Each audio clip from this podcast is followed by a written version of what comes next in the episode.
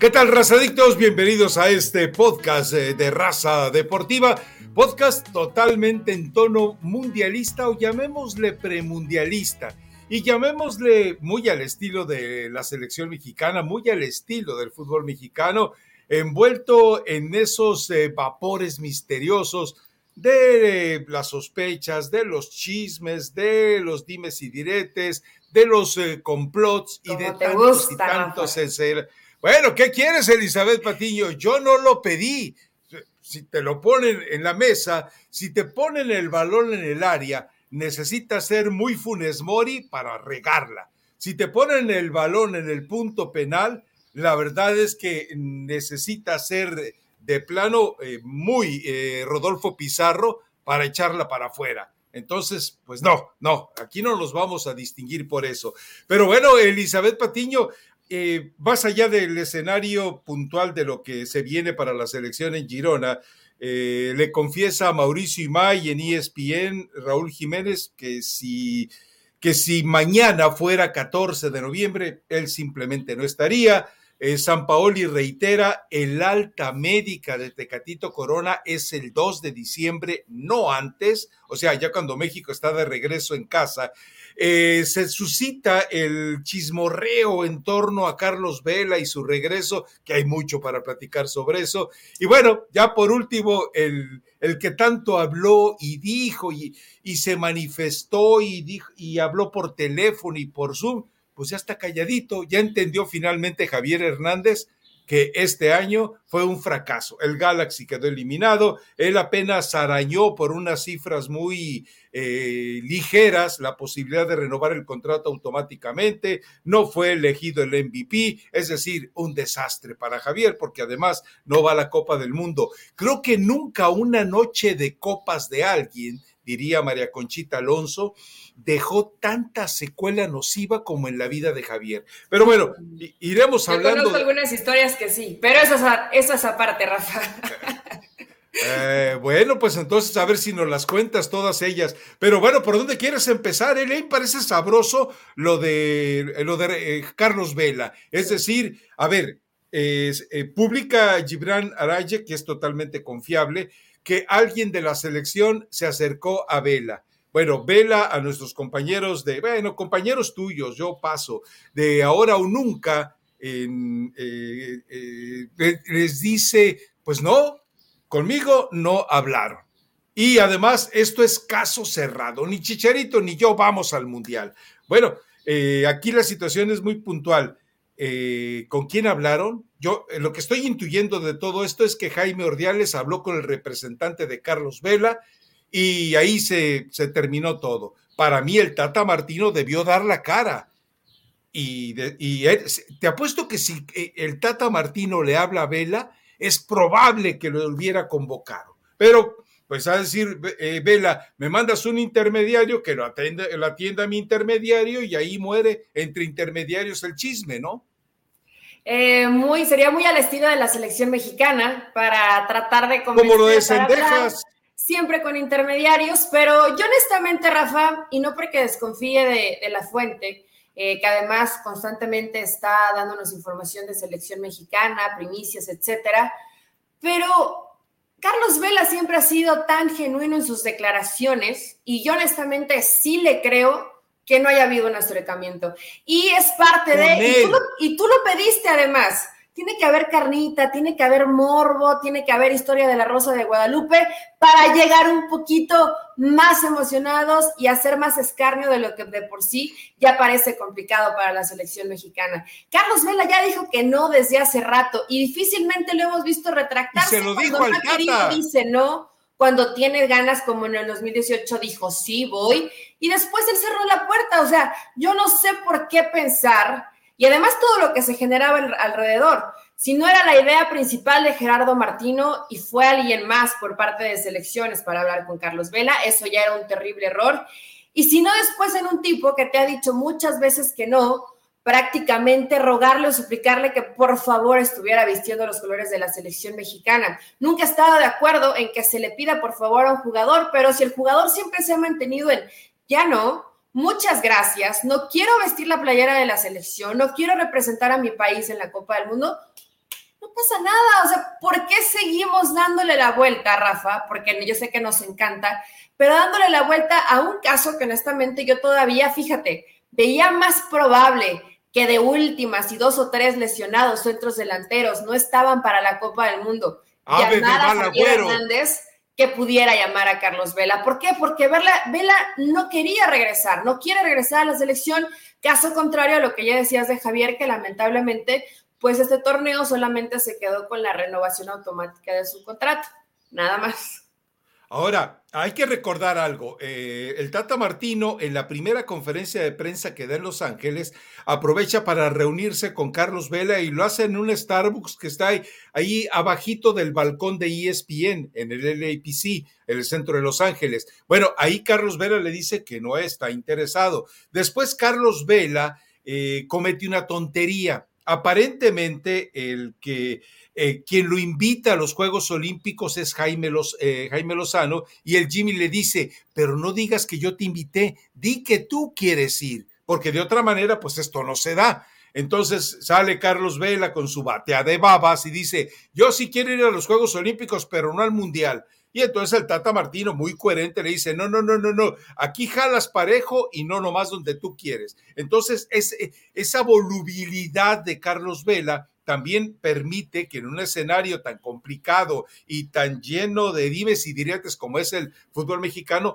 permita que se le especule con ello. A ver, le dice que no, luego dice que quiere ir a los Juegos Olímpicos, eso le cuesta a Jimmy Lozano la autonomía que tenía en la selección eh, eh, menor y prácticamente le empezaron a hacer la vida imposible el grupo de argentinos, ¿no? Entonces, eh, pero después ahora Carlos Vela dice, ok, no fue a Juegos Olímpicos, ya no quiero saber de ustedes. estoy de acuerdo contigo, a ver, es grave si Jaime Ordiales actuó sin avisarle al Tata, sin consultarle al Tata y solo por órdenes de John de Luisa. Pero más grave es también si el Tata Martino no se atrevió a tomar el teléfono y decirle, oye, Carlos, ¿reconsideraste o no reconsideraste eh, la decisión de no ir al Mundial? Es decir, por donde le busque, es, por donde los, le busques, esto está estercolado y es realmente lamentable.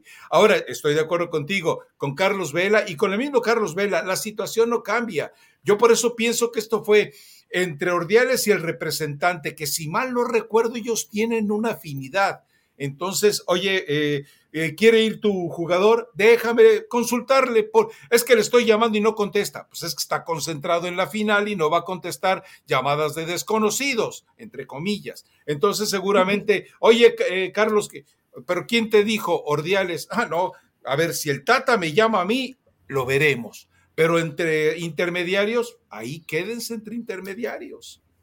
Sí, pero sabes que Rafa, o inclusive tú, tú sabes lo que se puede generar alrededor de la selección mexicana. De pronto no te cae bien Gerardo Martino y, es ponerle un poquito más eh, sal a la herida, ¿no? Seguir incrementando esta situación que de por sí se ha vuelto complicada. Pero está La selección mexicana fuera y dentro de obviamente lo que hay en la cancha, pero también no es, no es que sea tatalover, es que yo sí, yo sí le veo sospechosismo, le veo sospechosismo a esta nueva información de Carlos Vela. Alguien, alguien tenía ganas de joder y lo lograron además, ¿no? Porque estuvimos 48 horas hablando del tema Carlos Vela, un poquito más tal vez, y se llegó casi a los tres días. Eh, y ayer, bueno, ya dice, conmigo nadie habló, yo me tomé, como ya lo señalaste, un café en algún momento con Martino y lo he visto, lo he saludado, pero punto se acabó y yo no voy a la Copa del Mundo y lo que siempre he dicho, ¿no? El paso a los jóvenes, etcétera. Y esto, pues también debe respetarse. Si el jugador ya ha dicho muchas veces que no, ¿por qué seguirle insistiendo? ¿O por qué pensaba Ardiales o cualquier otra cabecita de, que, que está dentro de la selección mexicana que súbitamente Carlos Vela iba a cambiar de opinión? Porque, Rafa, si realmente él se ha mantenido en una línea, ¿eh? O sea, él que ya era Juegos Olímpicos, no se dio, bueno, entonces eh, voy a estar en, en, Mundial, no, no me interesa, muchas gracias, ya lo había dicho hace aproximadamente dos años, entonces, ¿por qué seguirle insistiendo a un jugador que ya te dijo que no? Hay, a ver, hay un antecedente que también eh, nos deja en claro quién es Carlos Vela, más allá del ataque de eh, volubilidad que le dio cuando lo de los Juegos Olímpicos. Para la Copa del Mundo de 2014, si mal no recuerdo, en Brasil, eh, se acerca el, representante y hace cuentas con Carlos Vela. Hey, si tú vas al Mundial, hay patrocinadores que en el global te pueden dar cerca de 10 millones de dólares. y, entonces eh, Carlos Vela dijo, no, no, pero no quiero ir. Pero son 10 millones de dólares, Carlos. O sea, ese tu futuro asegurado pero no quiero ir. Ok, entonces no, O sea, nos demuestra que Carlos Vela ah, es íntegro en, algunos escenarios y se vuelve eh, totalmente incorruptible por cuestiones anímicas, por cuestiones mentales, por cuestiones eh, ambientales, por cuestiones sociales y por cuestiones económicas. Es decir, eh, eso es para aplaudírselo a Carlos Vela. Entonces, qué bueno que tomó la decisión y qué bueno que a final de cuentas él se sigue manteniendo con ese aplomo. Ahora, eh, que se le critique, que haya gente que diga, es que eres mediocre. A ver, entendamos algo. Él como ser humano ha demostrado algo. Su prioridad es la familia su segunda eh, eh, aspecto importante en la vida es su chamba, y su chamba es el fútbol, y su primera pasión es el básquetbol. Entonces, eh, ¿cómo le vas a pedir a un tipo que no se muere de ganas por ir a un mundial que, que vaya a una Copa del Mundo? O sea, Bien hecho por Carlos Vela, mal hecho por John de Luisa, mal hecho por Ordiales, mal hecho por el Tata Martino y mal hecho por todos los involucrados en este argüende que, insisto, seguramente llegó hasta la puerta del representante y no llegó directamente ante Carlos Vela. Sí, tal vez el mismo representante dijo, ¿sabes qué? Ni lo molesto porque ya, ya sé que no quiere. Sí, puede ser, es una de las alternativas. Yo me quedo con la versión de que no pasó y coincido contigo, Rafa. Em, nos hemos desgastado un poco en decir si es mediocre o no querer representar. Desgastado o no, divertido. Y yo, honestamente creo que si hay un tipo que es valiente y que siempre ha sido congruente, que eso es muy difícil en cualquier área de la vida y en el fútbol más, es Carlos Vela cuando ha querido las cosas las ha hecho, cuando no simplemente no lo hace. Y eso no te hace una persona mediocre. Eh, te hace una persona que está completamente segura de lo que quiere, cuándo, cómo y por qué muy pocos pueden levantar la mano y decir, yo soy así. Y así es Carlos Vela. Y eso no lo hace medio, que para mí me parece un tipo profesional. La gente que ha estado cerca del LAFC dice que es un tipo que se entrega completamente, que entrena al 100%, que cumple, que es un espectáculo verlo en la cancha. ¿Qué le puedes reclamar como profesional? Él cumple con su trabajo. Si después dentro de eso a él no le apasiona representar a la selección mexicana porque siempre se ha manejado así, siempre, pues bienvenido sea, no pasa absolutamente nada y habrá algunos más, tal vez con menos talento, lamentablemente para la selección mexicana, que sí quieran representarlo, pero eso no me parece que sea una mentalidad chiquita, porque hay que tenerlos bien puestos para decir, esto me gusta a mí eh? y no me importa que todo el mundo se ponga de cabeza. Y siempre así sigue Carlos Vela. Pues tus pensamientos, Rafa, bien puestos ah, tus ah, pensamientos en, orden. Tus pantaloncitos. Los pantaloncitos también, hay que tener eh, personalidad, hay que estar convencido completamente. Perdón, es que necesitaba la aclaración. Es lo que quiere Carlos Vela y punto, se acabó. Y creo que deberíamos de respetarlo, ¿no?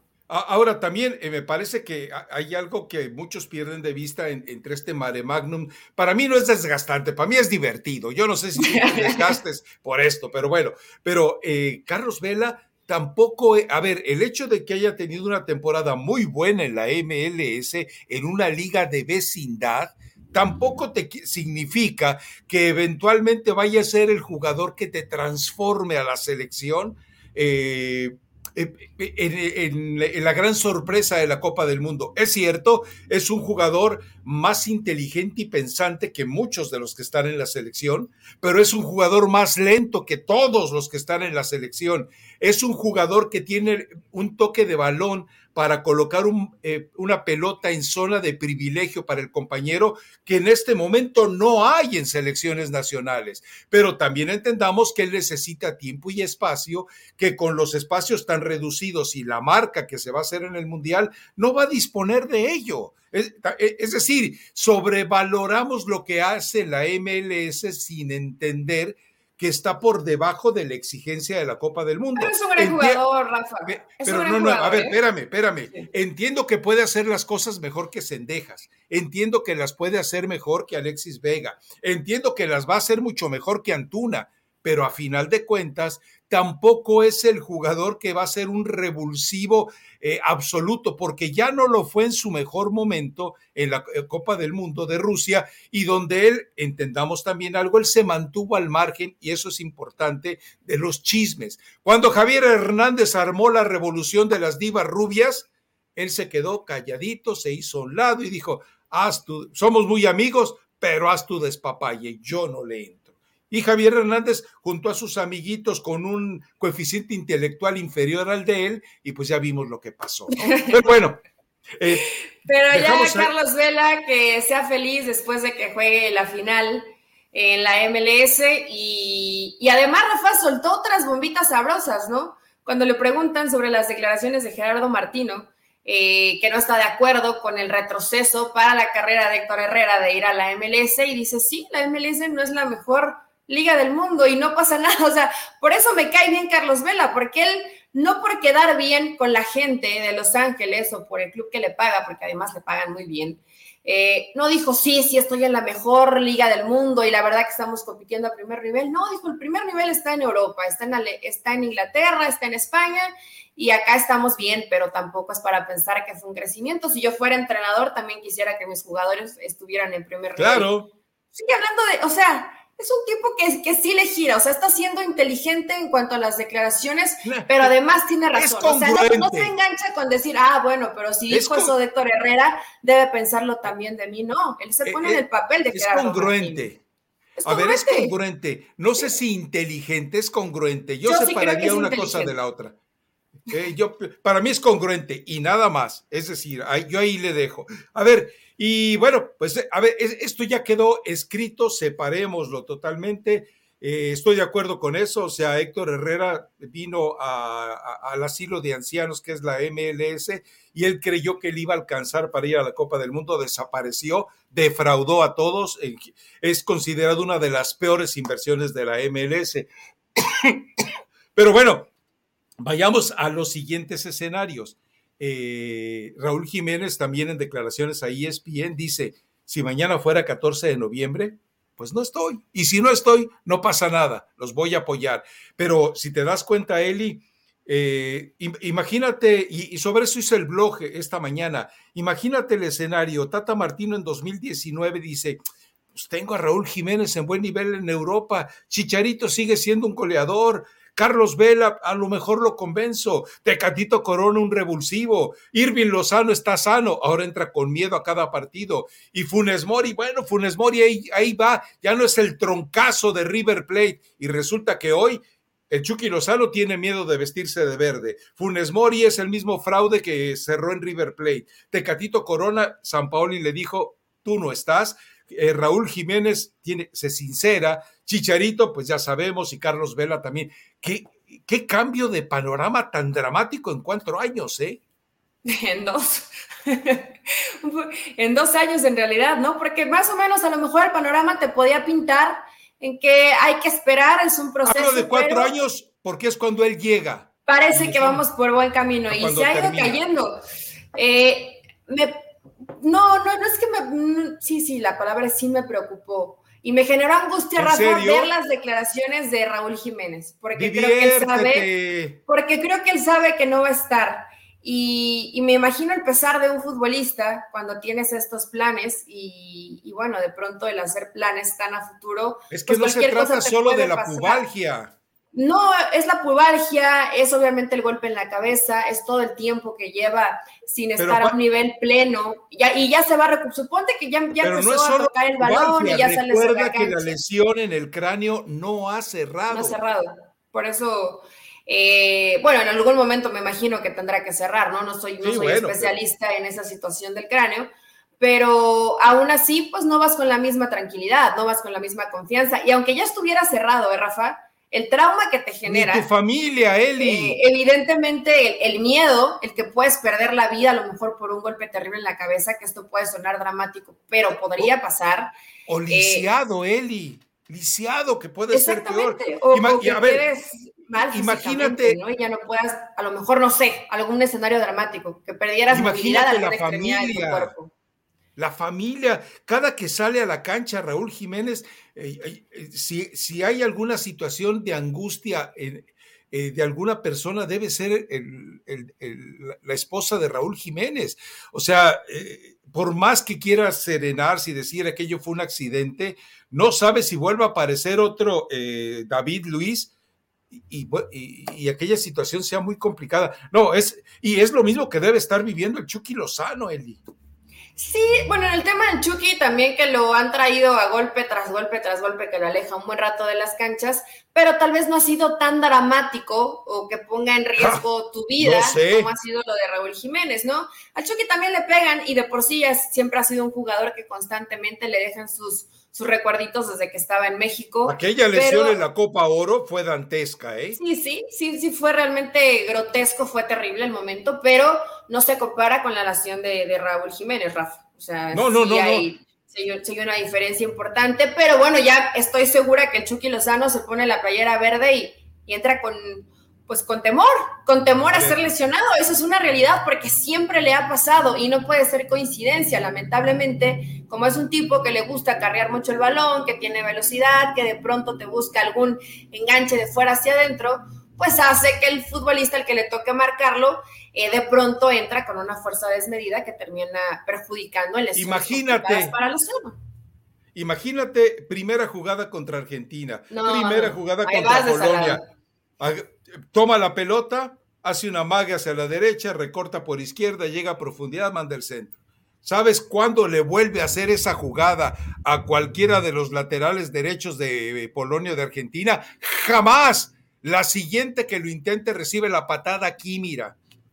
Sí, la yugular. Tendrá, eh, también el tiempo te va dando la experiencia como para poder evitar que salgas eh, lesionado de esa manera, pero yo lo que sí creo, Rafa, es que Chucky es un tipo valiente. O sea, él va y, lo vimos en la Copa del Mundo, ¿no? Y va, y va la cara por delante y no importa lo que tenga que pasar, él realmente se entrega. ¿Habrá temor? Sí, probablemente sí, lamentablemente. Pero no quiere ser el héroe.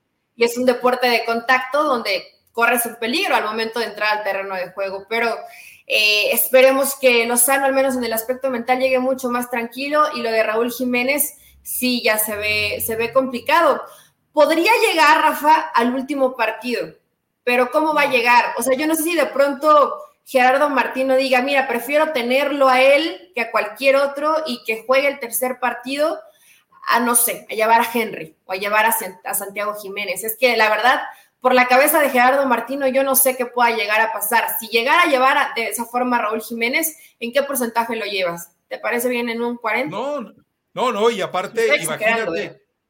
Imagínate el, ambiente en la selección cuando dices, eh, voy a tener que especular con Funes Mori porque es un capricho del Tata Martino, o con Henry, o con el Chaquito Jiménez, pero a este me lo llevo porque se, contra Arabia Saudita posiblemente lo tenga listo. Es decir, eh, generas un ambiente de desconfianza, de rebeldía, de incomodidad hacia el jugador y dentro del mismo ambiente de la selección nacional en general. Es muy peligroso eh, eh, llevar a alguien como el Cid campeador guardando las proporciones. Es lo mismo que llevar al Tecatito, o sea, le estás quitando la oportunidad a otros jugadores que de repente, no sé, pueden tener una, un momento maravilloso. Puede ser que en esta selección esté escondido el Andrés Guardado del partido contra Argentina en la Copa del Mundo de Alemania. Puede ser, Puede ser, no lo sé si Luis Chávez lo sea, no sé si Kevin Álvarez lo sea, no sé si de repente alguno tenga una tarde de inspiración maravillosa, que un Diego Laines que diga, hoy aquí me parto la cara, lo ha dicho muy bien. Diego Laines le falta mucho para ser el jugador que todos queremos y creemos, pero eh, es un jugador que cuando ha entrado a la cancha, lo dijo el Tata Martino, creo que a Roberto Gómez Junco, ha cambiado puntualmente el ánimo, la estrategia y las condiciones de fútbol de la selección. Y eso es lo que siempre hemos peleado de, de Laines. Él tiene la testosterona emocional que todos los seleccionados juntos no tienen. Sí, ahora, eso, Rafa, no todos los entrenadores pueden estar mal.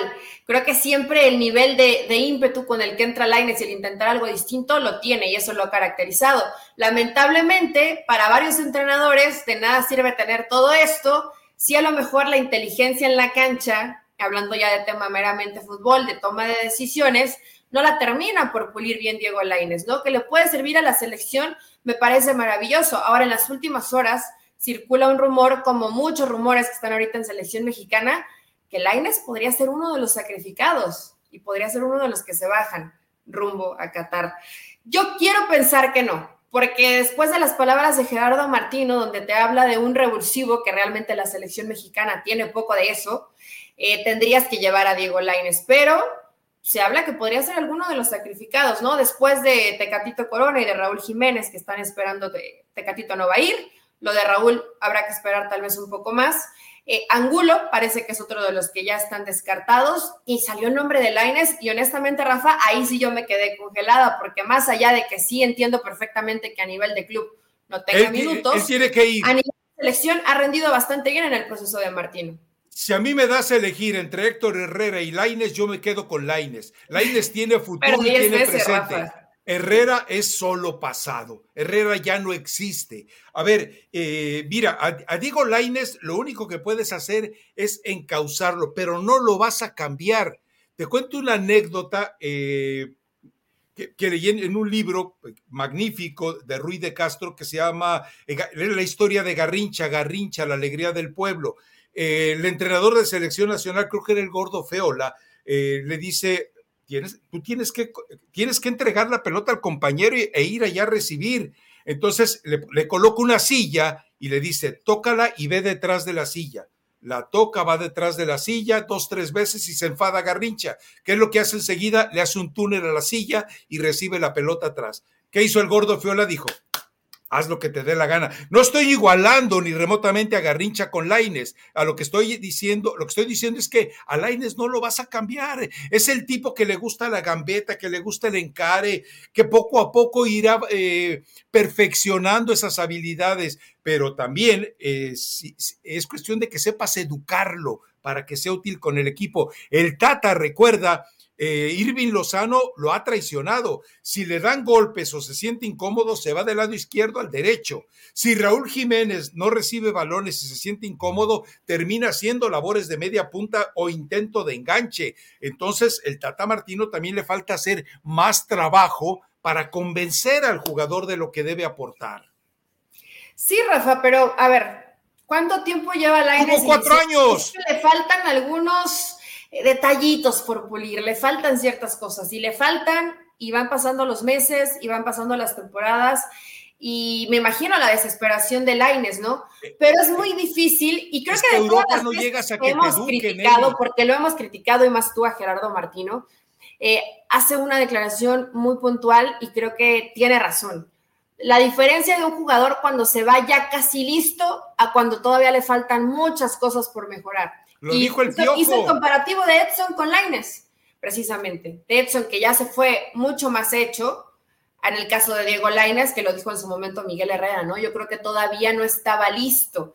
Y en el tema que puede parecer fácil de corregir, pero en la toma de decisiones es bien complicado que el jugador lo cambie de un momento a otro, Rafa, y tú lo sabes. El saber cuándo mandar un centro, el saber soltar la pelota un poquito más rápido, el encontrar el espacio para, eh, para darle eh, facilidad al compañero que llegue a área de finalización, el saber cuándo encarar, el saber cuándo apoyarte. Yo de pronto veo que a Lainez le, le faltan esos detalles, que son detalles muy finos, pero que te cambia de ser un, un buen jugador a un extraordinario jugador. Entonces. Me eh, estás dando la razón. Eso me, eso me hizo dudar en que Gerardo Martino lo esté analizando, ¿no? Y seguramente tomará esta gira en cuenta para ver todavía eh, el cómo se presenten algunos futbolistas. Eh, y yo espero, en verdad, espero que Diego Lainez no se quede fuera de la Copa del Mundo. A ver, me estás dando la razón. Ese sí me dolería que no fuera la Copa del Mundo. Me estás dando la razón y te voy a explicar. Un jugador a Europa no va a que lo enseñen, no va a que lo eduquen y menos. Depende de dónde vayas. Y menos cuando vas a España. Si de repente la fortuna te lleva a Holanda, dicen, a ver, este tiene talento, Venga, vamos. Enseñaron a jugar al fútbol al Maza Rodríguez. El Maza Rodríguez eh, tenía dos patas izquierdas volteadas y aprendió a jugar fútbol. Imagínate lo que hubieran hecho en Holanda con Laides. Pero bueno, la voracidad eh, del papá y de él mismo terminó arruinando. Ahora, eh, me estás dando la razón en algo. más allá de que hasta con tu compañero Pérez Landa que pretendió educarte y cultivarte y te negaste. Pero bueno, si tú le entregas a Laines Almada y te cambia los vicios que tenía, como tenía la Chofis, como tenía Romario Ibarra, como tenía Vilés Hurtado, a Diego Laines te lo echa a andar de maravilla. Ah, pero eh, eh, ¿por qué te niegas a esa corriente de sabiduría de que el, Almada debe llegar mañana a Girona y tomar desde cero la selección? ¿Por qué te niegas a dejarte llevar eh, ¿Por qué, te, Otra vez, pero bueno, salmón no podía pasar un podcast sin que lo mencionara Rafa, eso también sería como, nos iríamos del podcast diciendo, algo faltó, sí, que Rafa saliera con esa locura de lo de Guillermo Almada, ya dejemos de embromar con eso, ¿no? Almada, que disfrute sus vacaciones, que siga planeando a lo mejor llegar a la selección en un futuro cercano. Y dejemos a Tata Martino que termine su proceso, donde tiene todavía mucho que corregir, mucho que trabajar, y aún con Almada, ese como, como de pronto nos engañamos nosotros solitos, creemos que la historia va a cambiar demasiado con Almada de lo que es la selección mexicana. A ver, a ver, a ver, a ver, a ver, a ver, Puede que juegue un poco mejor, pero los resultados van a ser muy distintos, O sea, yo creo que a lo mejor tú te imaginas que si llega Almada se, va a llegar a un quinto partido. Espérame. Estamos equivocados, ¿eh? El resultado probablemente va a ser muy parecido. Eli, ¿tú no crees que con Almada jugaría mejor la selección? ¿Tú no crees que con Almada habría una tranquilidad eh, esperando que se llegue al cuarto partido? Y luego la declaración de John de Luisa. si llegamos al cuarto partido y es un logro. John de Luisa, eh, si te atreviste a declarar eso, debías de tener la hombría de renunciar de renunciar. No puede ser tan poquitero cuando tú llegaste y presentaste a Tata Martino porque él era el Mesías que iba a llegar no, al No, no, estás equivocado. ¿Estás siendo honesto, John de Luisa, renuncia. o no? ¿Le hemos pedido que sea honesto a John de Luisa o no? Está diciendo algo que es muy probable que pase. A ver, si avanzas a un cuarto partido, es maravilloso porque el grupo está muy complicado y porque México no, está jugando bien al Estás fútbol. confundiendo Una cosa es lo que prometió al principio del proceso y otra cosa es apegarte a la realidad de lo que ves en el proceso. Y la realidad hoy de la selección mexicana es que es muy complicado que pase de la fase de grupo si llega un cuarto partido será un mundial aceptable para la selección. Tú de pronto le quieres vender a la gente ideas que la selección tiene un nivel espectacular, individual, y que con eso podría marcar diferencia y después en el colectivo, si llega Almada, se marcha en 15 días. Masajito Estás completamente equivocado, Rafa. completamente equivocado. Masajito. A ver, a ver, Eli Patiño. Cuando tú dices que sería maravilloso, fíjate, fíjate el nivel de, mediocridad en ese concepto. Decir que México vaya al cuarto partido es maravilloso, pero vamos, que México vaya al cuarto partido como objetivo ya es un fracaso de mentalidad. ¿Un fracaso de qué? Es no de mentalidad, de planeación. Falta calidad en la selección mexicana, Rafa. No me digas que México es mejor que Argentina no es mejor que Polonia y no sé si sea mejor que Emiratos, no sé.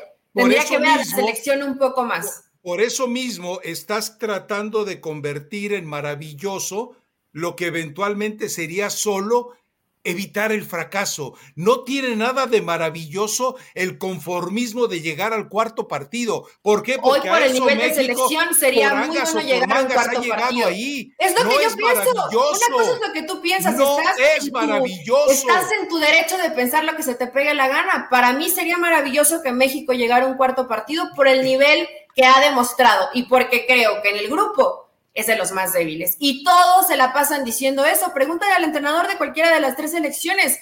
Ven a México como el rival fácil del grupo y tú hoy me quieres venir a decir que con el nivel que tiene la selección mexicana tiene para algo más. También hay que ser realista, Rafa. Un cuarto partido ah. sería muy bueno en el nivel que hoy tiene México. Muy bueno, maravilloso. A ver, Eli. Eh, eh, maravilloso. ¿Cómo puedes llamar maravilloso a, rescatar el fracaso de una mediocridad.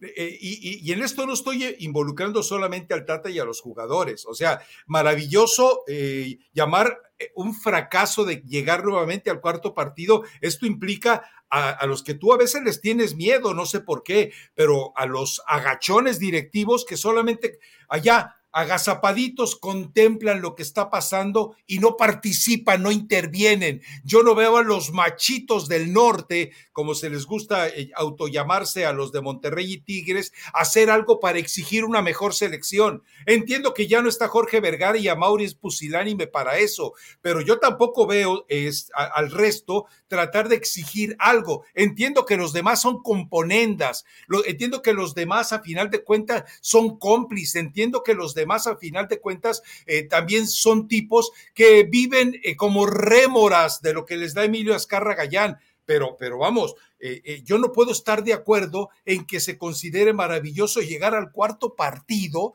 porque eso simplemente, ¿sabes qué significa ese concepto tuyo, Eli? Que estás fomentando la mediocridad. Y lamento que tú fomentes la mediocridad.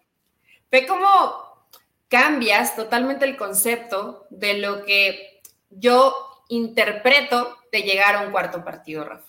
Si somos completamente realistas, porque tú le, le quieres aquí venir a inventar a la gente que si llega Almada, México cambiaría mucho en 15 días. ¡Claro! Completamente absurdo, eso no pasa en ninguna parte del mundo, y aunque no fuera Almada, aunque fuera Pep Guardiola o el que quisieras poner, eso no pasa, eso no pasa. Y para el trabajo de Almada además se necesita tiempo para que realmente funcione. Cambiarán en lo anímico, te cambiarán en un partido tal vez, pero eso, entonces te conviertes en lo mismo, en con todo, a todos los que estás criticando. Ay, sí, tráete Almada para que cambie un poquito y después vemos qué pasa. Ah, mira, avanzamos al cuarto partido, muy bien. Mira, se dieron los, se dieron los resultados, estamos en un quinto, pero la mediocridad del nivel sigue siendo la misma. Siempre pensamos que México tiene más nivel de lo que realmente tiene.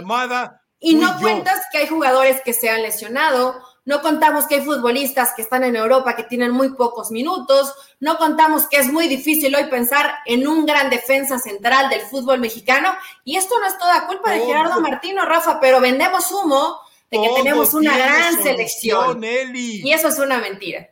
A ver, todo tiene solución con un entrenador congruente, coherente, y algo que tú aquí no te me vas a echar para atrás, no te me vas a recular ni te me vas a culipandear.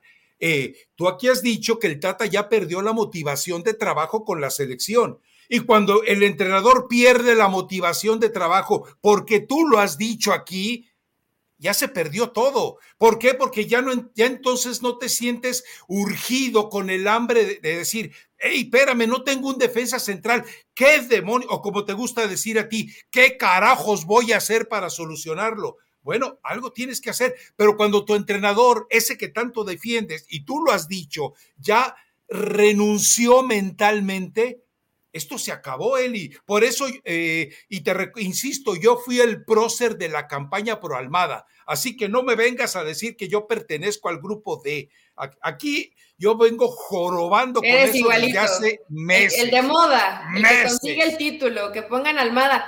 Porque, a ver, Rafa, ni siquiera te acuerdas. ¿Decías que el Tan Ortiz o no?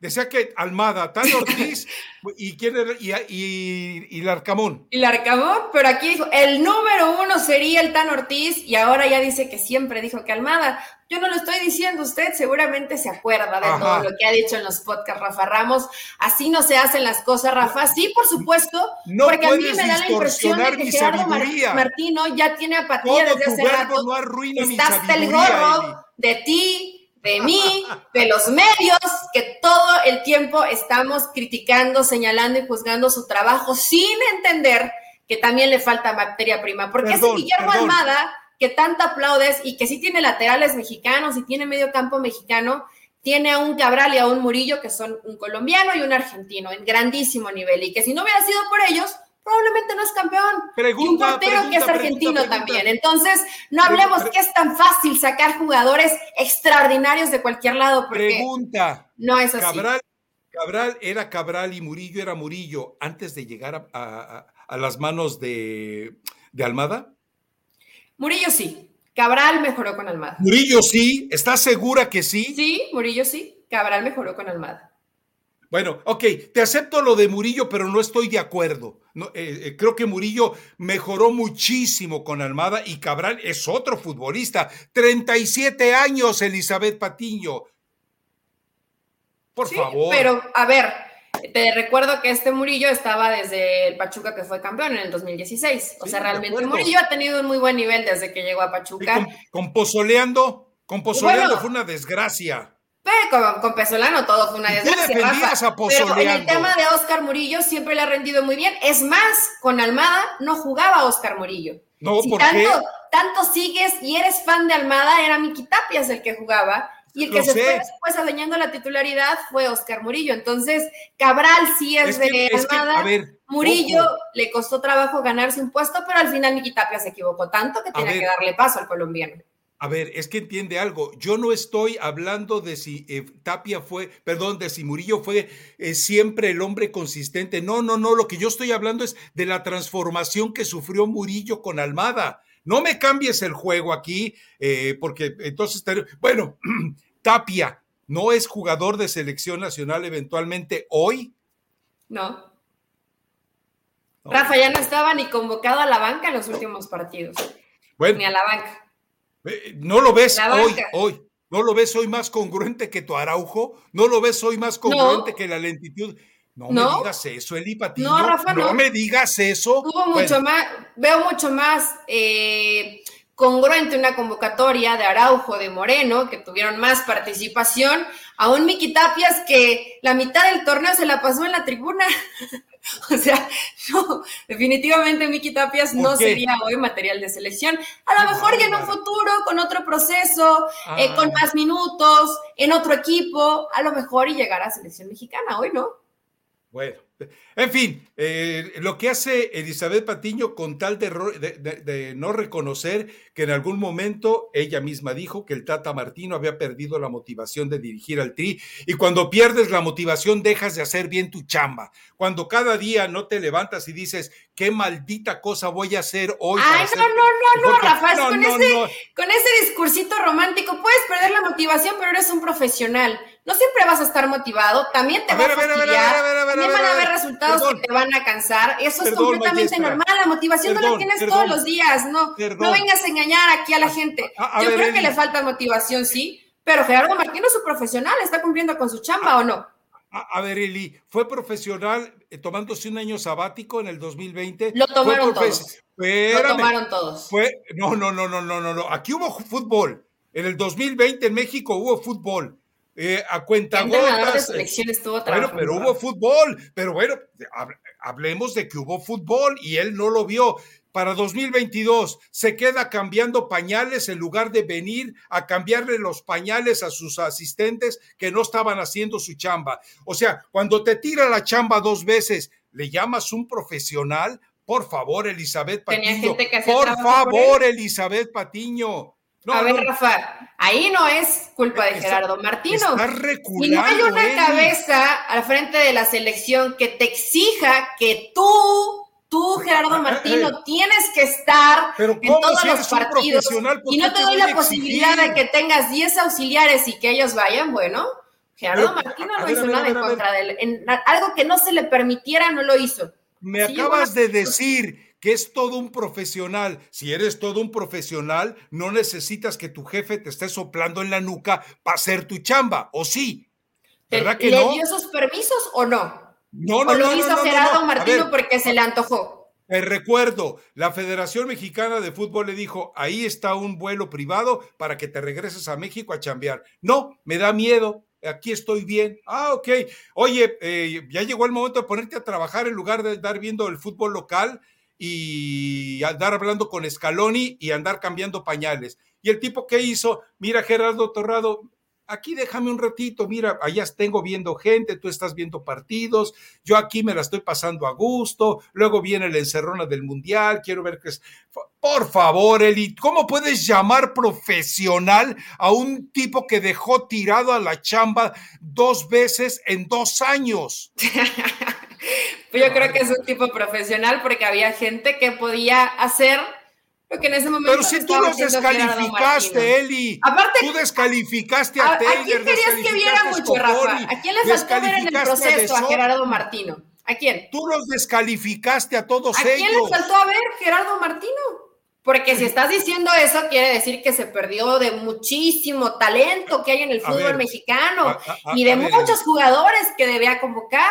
Dime cuáles. Te estás contradiciendo otra vez. Habíamos coincidido antes en que el. Pero yo no quiero coincidir contigo. E, e, el entrenador esperaba eh, el jugador esperaba que el entrenador lo viera, que el entrenador hablara con él. Imagínate cómo enriquece a un eh, jugador el hecho de que sepas que el seleccionador nacional te está viendo y, y quiere hablar contigo, motivarte, decirte algo. Si no lo hiciste, tiraste la chamba. ¿Qué ha hecho Scaloni? ¿Qué han hecho la mayoría de los entrenadores? ¡Ey! ¿Qué hicieron con el transformadísimo Neymar? Bueno, pues que simplemente lo que hizo Tite es, a ver muchacho, ¿qué quieres hacer con tu vida? ¿Quieres ser campeón del mundo nos vamos a la desgracia? Y por, pero el Tata Martino ni siquiera los convence de jugar el maldito cuarto partido que tú consideras que sería maravilloso.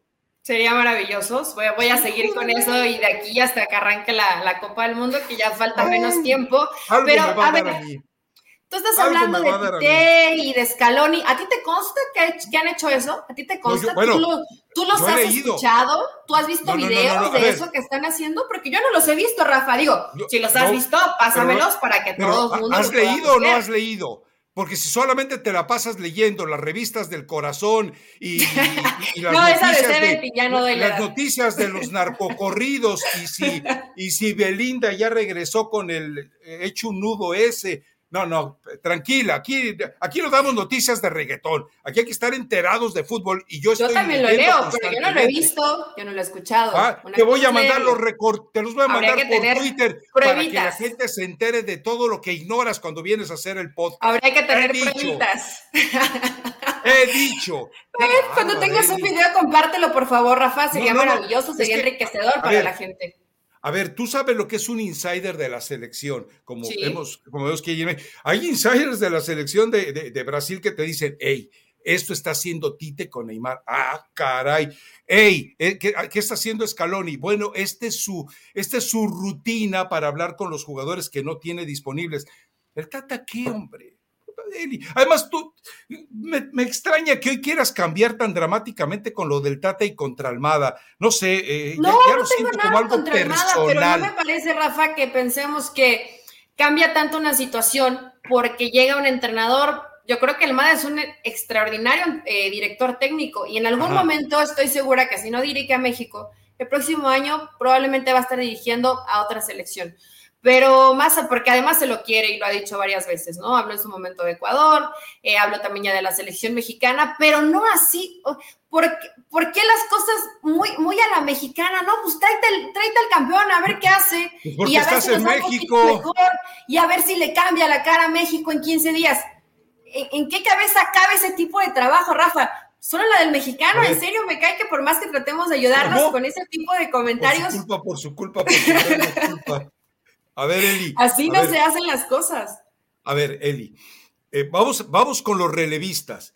Cuando entra eh, el piojo en, relevo urgente de todo el proceso de Chepo de la Torre, Tena de, improvisado y Bucetich ahí nomás al relevo, el, equipo sufrió un cambio anímico bastante saludable.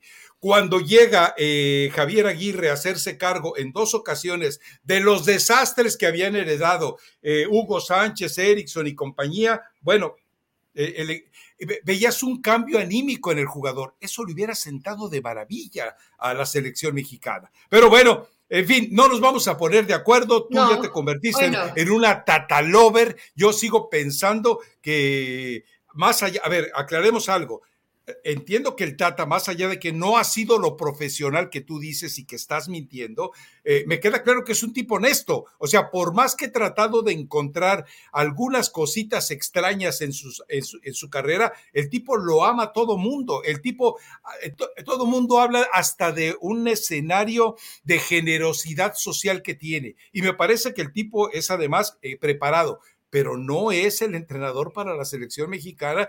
Y eso, pues, tú recuerdas, antes de la Copa, cuando lo anunciaron, dije, con, con, el Tata México no va al Mundial, y se quedó así, así de que eso pasara. Pero bueno, en fin. Eh, dejemos ya eso de lado porque gracias a Dios no nos vamos a poner de acuerdo y que seguramente todos mis eh, haters y todos tus eh, Eli lovers eh, seguramente van a decir, no, él y su sabiduría, él siempre tiene razón, él es la mejor. en este caso no creo porque hay muchos en contra de Gerardo Martino, Rafa, pero eh, realmente considero, y todo lo que mencionaste, puedes tener razón en que cambia, le cambia la cara a la selección mexicana, pero el resultado siempre ha sido el mismo. A eso ah, me refiero. De nada te sirve medio maquillar. A, ver, a ver, a ver, a ver, a ver, a ver. Decorosa en una Copa del Mundo cuando sigue siendo lo mismo y hoy vemos lo difícil que es conseguir realmente jugadores Te hago una apuesta. en México y en Europa. Tendría que haber un cambio radical, no es que llegue una apuesta 15 días antes, ¿no? El, el podcast inmediato a la eliminación de México en la Copa del Mundo, si es sin llegar al cuarto partido, tú vienes al podcast y te presentas con una bolsa de papel. ¿Hecho? Me parece muy bien. Hecho. Y si, y si ocurre lo contrario, si México llega al quinto partido, yo me pongo la bolsa de papel. ¿Estás grabando, productor? ¿Estás grabando? sí, ya tienes 50 minutos grabando. si Eli llega, eh, si México no llega al cuarto eh, partido, Eli se pone la bolsa. Si México llega al quinto partido, yo me pongo la bolsa. Listo, ya está. Eh, hay más probabilidad de que me la ponga yo. esa, también, es una realidad. Digo, si no se ha llegado a un quinto partido, es difícil pensar que hoy se va a conseguir, ¿no? ¿Qué otro tema nos quedó por ahí pendientes? Pues creo que ya agotamos lo de Vela. Lo de Chivas. ¿Qué, es lo de Chivas? ¿Qué le pasó a Chivas? Pues la presentación eh, y ya. Ah. y ya, es una incógnita Chivas, ¿no? Bueno, más allá de lo que ya sabemos del currículum, de el no no no platicamos en el no platicamos en el podcast pasado de su paso por la MLS del 4-2-3-1 que habitualmente juega. ¿Qué más, Rafa? ¿Positivo o negativo para Chivas? No platicamos en el, podcast pasado lo de. Mira, para que veas que tú no lees, no te enteras, no buscas, no hurgas, no sabes usar la máquina de Google para buscar información.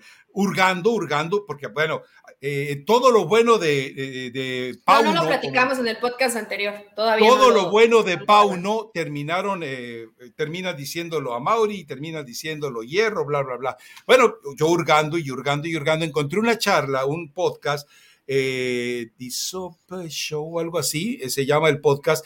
Y Alan Gordon, un exjugador eh, en el equipo de Chicago Fire, bajo el mando de este muchacho eh, Paunovic, bueno, pues resulta que él cuenta que un día, creo que Kansas City los golea, los hace cera y pabilo, y él dice que llega Pauno y les, y, les dice en el vestidor, dice que estaba lívido, así lo, lívido y trastornado, transfigurado de pura rabia.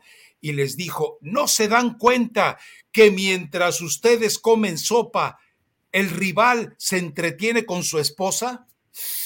Así les dijo, fíjate, fíjate, fíjate, fíjate tú. Y bueno, ahora veremos. En Chivas todos comen sopa, ¿no? no sé si eh, eh. todos se entretengan con la esposa. pero, pero de que de que comen sopa, comen sopa, veremos de qué manera trata de cambiar. Ahora. Y, de, la de vasito, ¿eh? Sí, sí, sí, lo vi, Rafa, lo, subiste en la, lo subiste en la semana en tus redes sociales. Qué bueno que, que sí ocupes el Google bien. Eh, bueno, por lo menos de que te goleen y salgas caliente y te molestes y trates de despertar a tus compañeros, pues habla bien de Pauno, ¿no?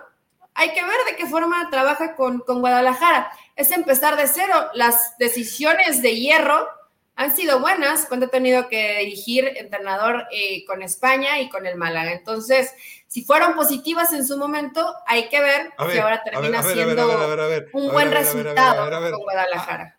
¿En qué elección de entrenador positiva en España? ¿No estuvo con Del Bosque y con Lopetegui? Del Bosque no lo eligió él.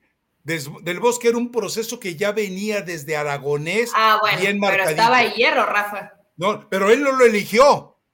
O sea, él, a él le avisaron, llega don Vicente del Bosque, pues ¿qué iba a decir él si a final de cuentas le debía parte de su carrera? En lo de Lopetegui sí, ¿y qué pasó con Lopetegui? Y luego, ¿quién se hizo cargo? Si eres director deportivo, lo primero que dices, no, no, no, no, no, no, vamos buscando un entrenador, porque yo como director deportivo no voy a, jugarme eh, de esa manera. Pero no lo hizo, no se atrevió. Eh, eh, es decir, no, no, no, no trastornen ni quieran mejorar la imagen de Fernando Hierro. Además, un tipo que te firma contrato y ya está por irse al Mundial y abandonar la chamba durante un mes, por favor, Eli, por favor, por favor. Eh, bueno, Rafa, yo tengo una opinión distinta de, Hierro y creo que puede, al final, si le están, le están dando carta abierta para que él tome las decisiones y si él ya lo tenía en los planes, le compro que Pau no era la primera opción, se lo voy a comprar porque... ¿De veras? Porque porque hay que creer en esta primera versión de Chivas ahora con un cambio que realmente es olvidas de radical, dos cosas. Radical, completamente distinto a lo que estábamos acostumbrados en Guadalajara. Te olvidas de dos cosas. La primera, si escuchaste la conferencia de prensa de Paunovic, no me digas que no estabas escuchando la voz de Marcelo Michele Año. ¿Tú crees que en algún momento Paunovic... Tal vez por eso me cayó bien espérame, ¿tú crees que en algún momento Paunovic eh, eh, sabía el impacto de Almeida en la afición? No, hombre, se lo tuvo que haber contado alguien. Ahora, esa tontería de que presentas a tu entrenador el mismo día que los demás les alargas dos semanas, o, sea, eh, llegó el tipo y ya Chivas ya tenía entrenador, pero no tenía rebaño. ¿Por qué? ¿Y con qué iba a hacer? ¿Qué ha hecho? ¿Qué va a hacer Paunovic durante dos semanas sin jugadores? Ir a las fuerzas básicas que también están en un receso. No, hombre, Eri, esas tonterías eh, solamente se las permite a Mauri Vergara, a Fernando Hierro. ¿Cómo, ¿Cómo les das 15 días de vacaciones a los tipos que están solamente cansados de fracasar? No, no, a ver, o también vas a defender eso. No, no, porque hoy andas de un periodismo rosa. un poco antes, pero si no había entrenador, supongo que no consideraron prudente que, arrancara ya la, pretemporada,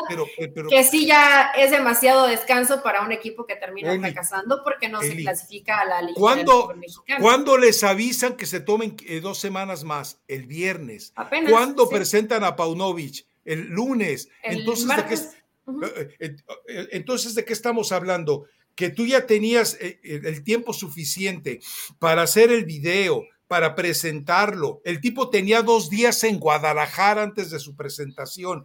¿Cómo, cómo, le, cómo le dices, ya te, te, quedas tú de entrenador y estos que regresen en 15 días? No, Eli, son desperdiciar 15 días de trabajo. Sí, y sobre todo cuando Paunovic habla de disciplina, disciplínalos desde el primer día, que no quieres que te lleguen eh, sobreentrenados al inicio del torneo, no hay problema, ponlos a ver videos, darles charlas motivacionales, enséñalos a...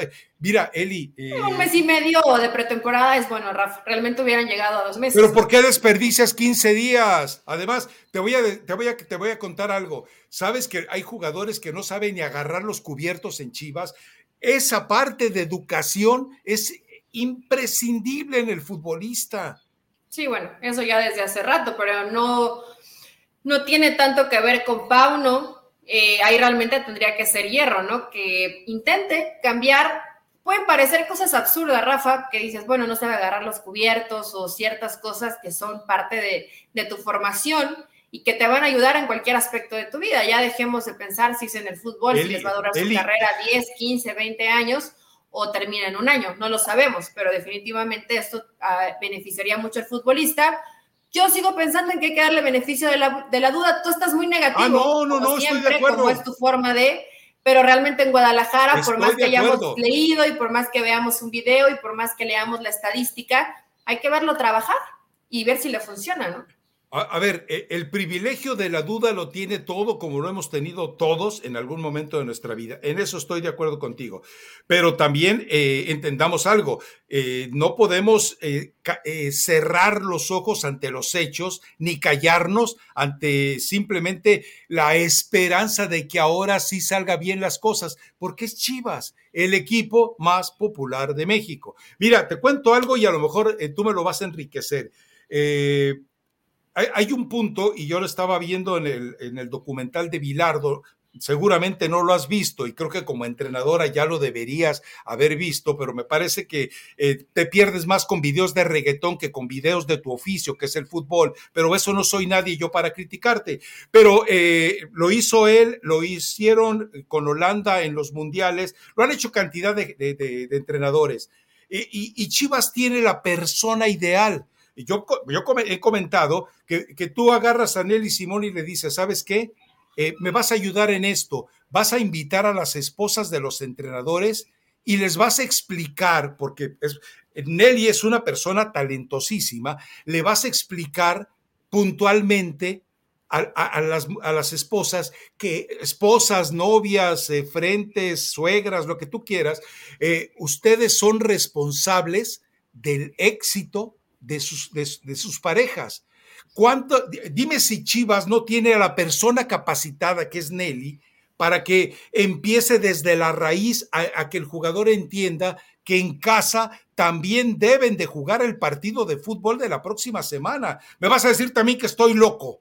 No, en ese sí estoy completamente de acuerdo contigo y que Nelly podría sumar desde, desde varios aspectos, Rafa, desde el tema con la pareja, que por supuesto siempre es muy importante, porque tu pareja te puede... la disciplina, la responsabilidad, la mentalidad. Sí, la mentalidad, orientarlos, ayudarlos, para algunos convertirte en una niñera, sé que puede ser tedioso, pero algunos lo van a necesitar, para otros convertirte en un general que lo tengas que estar vigilando casi casi y siguiendo y molestando si tienes que llegar a ese, a ese grado con tal de que el jugador entienda de cierta forma lo que le piden.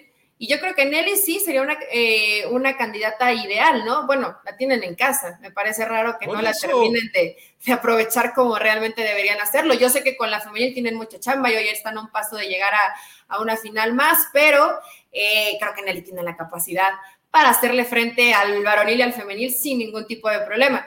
Eh, ahora, Rafa, se necesitan muchas cosas más. Uno, uno de esos pilares sería Nelly Simón, ¿no? Pero realmente es un... No, no, a ver. Que necesita Guadalajara y que yo no sé si hoy les dé este tiempo para realmente conseguirlo. Eh, tengo entendido que Arseno, creo que sí se llama. Sí, Arseno. Es el que llegará de, de, bueno, como parte del cuerpo técnico, uno de los auxiliares. En su momento estuvo con, con Diego Alonso, es un tipo muy estudioso, tranquilo, de perfil bajo, pero que le gusta mucho el video, la repetición, eh, toda esta metodología. Eh, es otro Garcés, hombre. lo basa mucho en eso, veremos. Es otro Garcés. A, a Paulo. Eh, sí, más o menos es como de ese perfil. Entonces, o sea, me, has hablado de un Garcés que ha sido pernicioso para Pachuca y ahora resulta que Arseno llega a Chivas y no va. No, por favor, Eli. Fue campeón. Ah, no, bueno, pues eh, Jonathan Dos Santos tiene títulos de Champions sin haber jugado porque estaba en el Barcelona por accidente. No, seamos serios. No es lo mismo el jugador que el entrenador Rafa Arseno fue campeón con Diego Alonso. Eh, te vuelvo a hacer la pregunta que tú me hacías. Diego Alonso, ¿cuántas veces le hizo caso a su auxiliar? Ah, ¿verdad? Bueno, ah, pero a lo que yo voy es, Eli, que, eh, que, que en Chivas hay muchos aspectos por cubrir y uno fundamental es el conseguir que el mejor aliado del jugador se convierta el que está en casa. Porque si de... Eh, a ver, Eli, cuando un jugador te dice, eh, pues ya comí, ya dormí la siesta, eh, ahorita vengo, espérate muñeco, ¿a dónde vas? No, pues tengo derecho a divertirme con mis amigos. ¿a, qué horas te, ¿A qué horas llegas aquí? Y, y, que ayuden al control, que sean también una especie de cabellito de Troya cada semana, Nelly, a ver, pásenme el reporte de sus viejos, ¿qué hicieron? No, pues el mío se fue al concierto de Nodal, no, el mío se fue con el grupo firme, el mío no sé porque todavía no llega a dormir a la casa. Pues ese tipo de reportes, Eli. ¿Sabes quién hacía eso mucho? pero ya tiene muchos años, se dejó de hacer, lo hacía fácil. Ah, mira. Eh, se paraba, eh, mandaba gente y él en algunos, en los momentos en esos bares de Pachuca o más discoteca o antro. Dos o tres. Y él se quedaba allá afuera esperando a ver si llegaban jugadores. Eh, y varias horas, ¿no? Y mandaban a hacer su rondín por los lugares principales de Pachuca, que no siguen sin ser muchos, en ese momento eran menos todavía, eh, y de pronto le avisaban de alguna fiesta y llegaba a la fiesta y miren, nos vamos todos porque es hora de que todos se vayan a descansar. Puede parecer exagerado, ¿no? Pero en ese momento se necesitaba, había demasiado fiestero en el equipo. En fin, bueno, eh, espero que, sé que de nada sirve, aunque sé que la gente de Chivas escuche el podcast, porque eh, cada que lo anunciamos que sale a Mauri Vergara eh, le agarra una temblorina que ni los polvitos que preparan ahí en su negocio me lo calman. Pero cerremos con alguna recomendación musical. Esta está recién salidita del horno, Rafa. Voy a ver lo, lo de Bilardo porque tiene razón, no todo, no todo es reggaetón o series en Netflix. No todo es Rosa de Guadalupe ni telenovelas cursis. No, eso sí no lo veo. Pero es Psycho de Thalía. Thalía que se sigue viendo espectacular, diosa, impecable, reggaetoneando sí, perreando también, pero se ve muy bien, el video está padre y vayan a, disfrutarlo. ¿Ya lo viste? Todavía no. No, no, no, la verdad es que eh, no lo he visto y no sé si lo vaya a ver ve a verlo, no intentes eh, imitar sus pasos. Y nosotros, este, pues hasta el lunes, Rafa, a ver qué otro chismecito sale. Algo va a salir de la selección mexicana de aquí al lunes. Algo debe pasar, hombre. Pero por supuesto que algo debe de ir ocurriendo. Ya verás, algo va a te, te lo adelanto, algo va a salir en torno a Chicharito. Algo va a pasar con Chicharito, vas a ver. Entre hoy, mañana y pasado, algo pasa con Javier, ya verás. Tú te yo tengo fe, espero que sí, si no, ¿de qué vamos a hablar una hora? Pero bueno, nos vemos el lunes. Chao. Chao.